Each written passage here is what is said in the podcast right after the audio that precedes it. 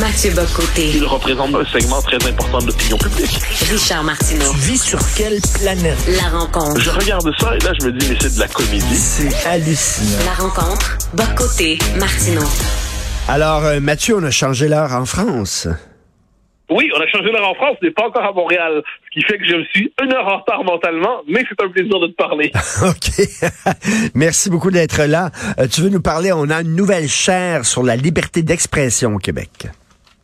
Alors c'est une question dont on parlait depuis un certain temps. Je me souviens, on, euh, c'est fait quelques quelques mois, même quelques années, on faisait un grand projet France-Québec pour être capable de tisser des liens autour de la liberté d'expression. Et euh, parce que c'est la grande cause de notre temps, parce que les pays francophones, France-Québec, par rapport à mon monde anglo-saxon, ont, euh, ont une défense, je dirais presque spontanée, moins juridique que culturelle, la liberté d'expression. hein. Je dis souvent, dans le monde anglo-saxon, la liberté d'expression est maximale sur le plan juridique, mais la censure sociale est de plus en plus forte. Et nous, on a une forme de défense de la liberté d'expression qui est plus grande dans le monde francophone, à tout le moins au Québec et en France. Donc, une chaire est lancée. Mais je, donc je regarde, c'est dans le devoir, il nous l'annonce ce matin, et je regarde qui on, qui compose cette chaire. Ben oui, ben oui. C'est-à-dire, euh, bon. Et là, qui retrouve-t-on sur cette chaire? On retrouve notamment euh, Maryse Potvin. Maryse Potvin, qui est une universitaire, euh, qui est une femme euh, qui, a fait des travaux, qui est reconnue, certes, mais qui, au moment du rapport Bouchard-Taylor, avait publié euh, une, euh, une étude sur euh, où, elle s'in- s'inquiétait notamment des excès de la liberté d'expression dans, dans la représentation de la diversité et où elle euh, fait- euh, plaidait notamment pour cette idée qu'on pourrait peut-être suspendre la le droit de certains journaux ou de certains éditorialistes ou de certains chroniqueurs à publier si leurs propos heurtaient la cohésion sociale selon la vision de la diversité qu'elle Oh. nous proposait qu'elle avait. Alors moi, je dis que confier ainsi la liberté d'expression euh, sur le plan universitaire à des gens qui manifestement l'aiment très modérément et théorisaient plutôt davantage des possibilités de nouvelles censures, mais moi, je regarde ça avec inquiétude et j'y vois une autre de ces innovations universitaires où finalement l'université prétend s'emparer d'un sujet, va proposer un savoir patenté et documenté et lettré autour de cette question-là, mais dans les faits va proposer un savoir idéologisé qui fait le qui fait le contraire de ce qu'il prétend faire. Moi, une chaire sur la liberté d'expression qui finalement va vouloir restreindre et réduire le périmètre de la liberté d'expression plutôt que la défense devant ce qui la menace aujourd'hui, voilà quelque chose qui m'inquiète.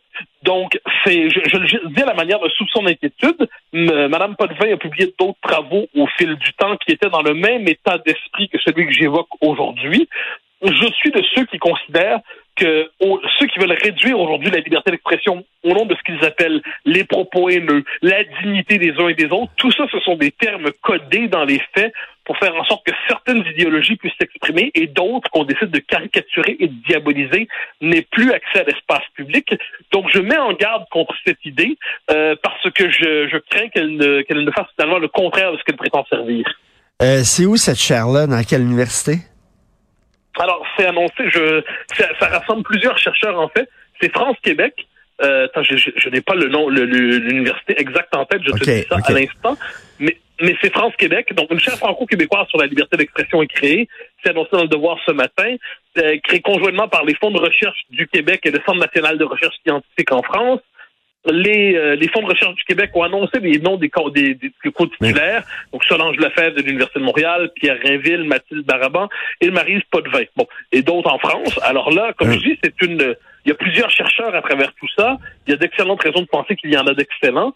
Mais, mais, si notre souci, c'est d'élargir la liberté d'expression, c'est d'assurer sa Mais- protection institutionnelle et académique, eh bien, moi, je constate que très souvent, le milieu universitaire, euh, qui est aujourd'hui un milieu beaucoup plus idéologisé qu'on ne le dit, où les sciences sociales, dans les faits, relèvent plus souvent du militantisme que du travail de recherche, eh bien, il y a de bonnes raisons de, comme je dirais, de multiplier les points d'interrogation avec ça. Et j'espère qu'elle est en et- position minoritaire, Madame Potvin. Peut-être qu'on l'a mis là en Ben, disant ça prend différentes, euh, différents points de vue. J'espère que c'est pas son point de vue qui va, euh, qui Mais, va. Alors voilà, voilà pourquoi j'arrive pas aujourd'hui avec un canon et on enflamme, mais avec un point d'interrogation et une, une légitime inquiétude, je crois. Parce que c'est euh, c'est aujourd'hui, quand on s'intéresse à ces, ces, ces, débats-là, ce qui est assez fascinant, c'est de voir, par exemple, la tentation de l'interdiction des uns et des autres. Je déplace le curseur un instant. euh, Elon Musk, dont on parlait vendredi dernier. Elon Musk, donc, s'empare de Twitter et dit je, je veux faire de Twitter euh, un espace qui se vit sous le signe de la liberté d'expression, du free speech, la liberté d'expression. Et là, quelle est la réaction de plusieurs? Et moi, je vois ça dans plusieurs journaux. On dit oui, la liberté d'expression, propos qui, euh, qui pourraient inquiéter et qui favoriseraient l'extrême droite. Là, on dit ah bon? La liberté d'expression aujourd'hui dans le monde occidental, et ça, on a eu l'occasion de le dire souvent, est devenue une cause d'extrême droite alors là, moi, j'ai l'impression que tous mes repères s'effondrent. Parce que pour ce que, dans la mesure où on reconnaît une certaine valeur au concept d'extrême droite, on parle alors de régime autoritaire, de régime hostile justement à la délibération, de régime hostile à la liberté. Et là, on est en train de nous dire que la liberté d'expression serait d'extrême droite. Ajoute à ça, et c'est pour ça que là-dessus l'histoire est intéressante, dans les années 70, on a assisté, comme on a commencé à une critique de la liberté d'expression, c'était associé à une figure comme Herbert Marcuse, il nous disait la liberté d'expression, c'est pas la liberté de dire tout ce qu'on veut. La liberté d'expression, c'est la liberté de contester des puissants au service de l'émancipation des uns et des autres. Mais le problème, c'est que dans nos... Et inversement, le discours des bourgeois, dans son esprit, le discours des élites, le discours des autorités, était un discours qui ne devait pas être protégé parce que c'est un discours qui consolidait les intérêts et les avantages d'une classe dominante. Bon, ben, ramène ça au temps présent, parce que ce discours-là est repris aujourd'hui. À l'UCAM, par exemple, on l'avait vu à la fèche. On nous disait la liberté d'expression, c'est celle des minorités, des racisés, des groupes marginalisés. Mais ça ne peut pas être celle des groupes dits dominants. Bon, ben là, autrement dit, il y a des catégories de la population qui devraient avoir le droit de s'exprimer et d'autres qui ne devraient plus avoir le droit de s'exprimer ou qui devraient être sous surveillance.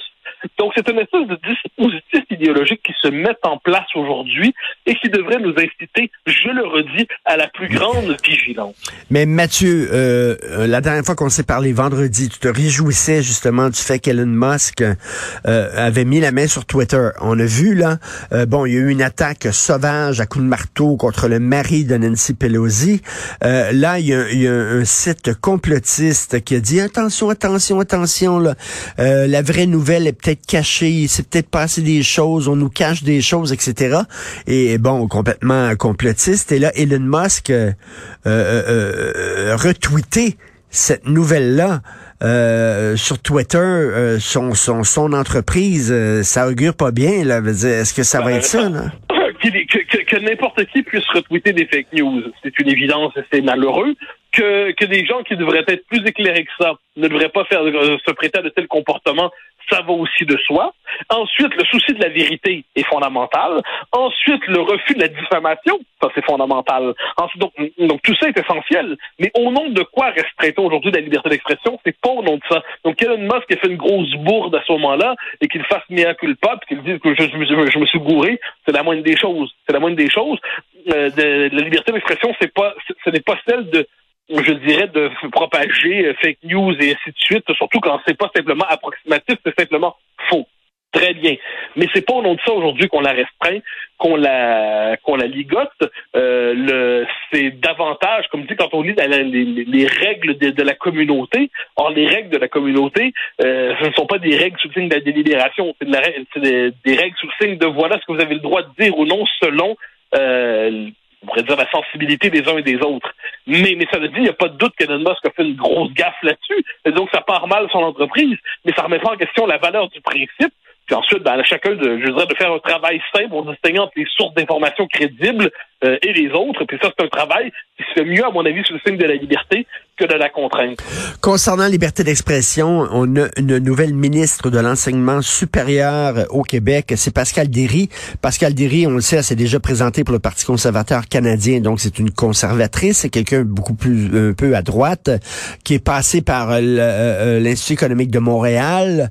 Euh, donc, on, dirait là, de, quelqu'un qui est contre la censure pour la liberté d'expression. Est-ce que tu vois sa nomination d'un bon oeil? Oui, oui, je pense que c'est euh, Madame Derry, c'est un, un, profil particulier, c'est-à-dire c'est une ultra-fédéraliste, ça faut pas l'oublier. Dans cette coalition qui est la CAC, euh, c'est plus facile d'être un fédéraliste décomplexé qu'être un souverainiste avoué. Première chose. Ensuite, elle vient effectivement de l'aile droite de la CAC, donc le Parti conservateur. Elle s'est présentée aux conservateurs euh, chez les fédéraux, l'Institut économique de Montréal. Elle est passée par LCN auparavant, soit dit en passant, donc elle a un parcours aussi de crédibilité journalistique. J'ose croire que sur ces questions-là, qui nous rassemble, qu'on soit de gauche ou de droite, souverainiste ou fédéraliste, à tout moins si on est des gens raisonnables, eh bien, j'ose croire que sur ça, elle se montrera ferme et elle se montrera très ferme. Mais c'est une vraie question, c'est qu'à l'université, comment restaurer ça? Tu sais, quand on parle de liberté d'expression à l'université, c'est que non seulement il y a des étudiants rassemblés en milices d'extrême gauche, souvent qui l'entravent, mais il y a aussi des professeurs qui sont dans cette culture quelquefois de la censure. Ce discours-là, le discours, il faut pas croire que les profs en général sont aujourd'hui applaudissent systématiquement des initiatives libérales dans le bon sens du terme en disant chacun peut s'exprimer librement. L'université elle-même aujourd'hui a été euh, frappée par l'idéologie. Mais qu'est-ce que ça veut dire concrètement?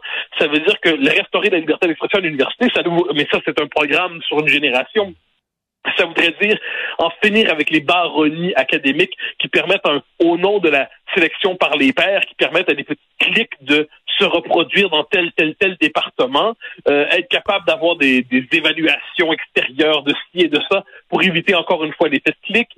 Ce serait d'avoir une administration qui est capable de se tenir lorsqu'il y a une foule étudiante ou militantes qui cherchent à empêcher un conférencier, mais ça, c'est un travail sur une génération. Et souvent, j'ai entendu des universitaires en France et au Québec, de bons universitaires, dire on a beau dire ce qu'on veut, mais c'est perdu. Mais c'est perdu. L'université est perdue. Mmh. Tout ce qu'on peut y faire, c'est euh, y faire des petits oasis, c'est faire des petites zones protégées, c'est être capable de faire ici et là des espaces où on respire, mais on en voit de moins en moins de tels espaces, ce qui fait que la vie intellectuelle véritable a tendance de plus en plus à fuir l'université, hélas, parce qu'elle devrait servir à ça.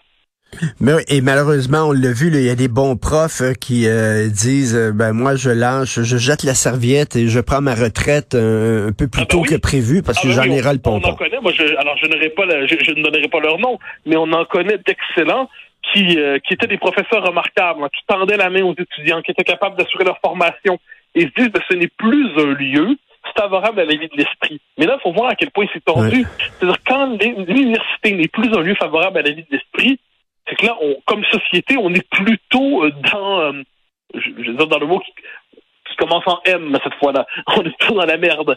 C'est-à-dire, ça, se passe mal. On a la perte de l'institution qui devrait garder la vie de l'esprit.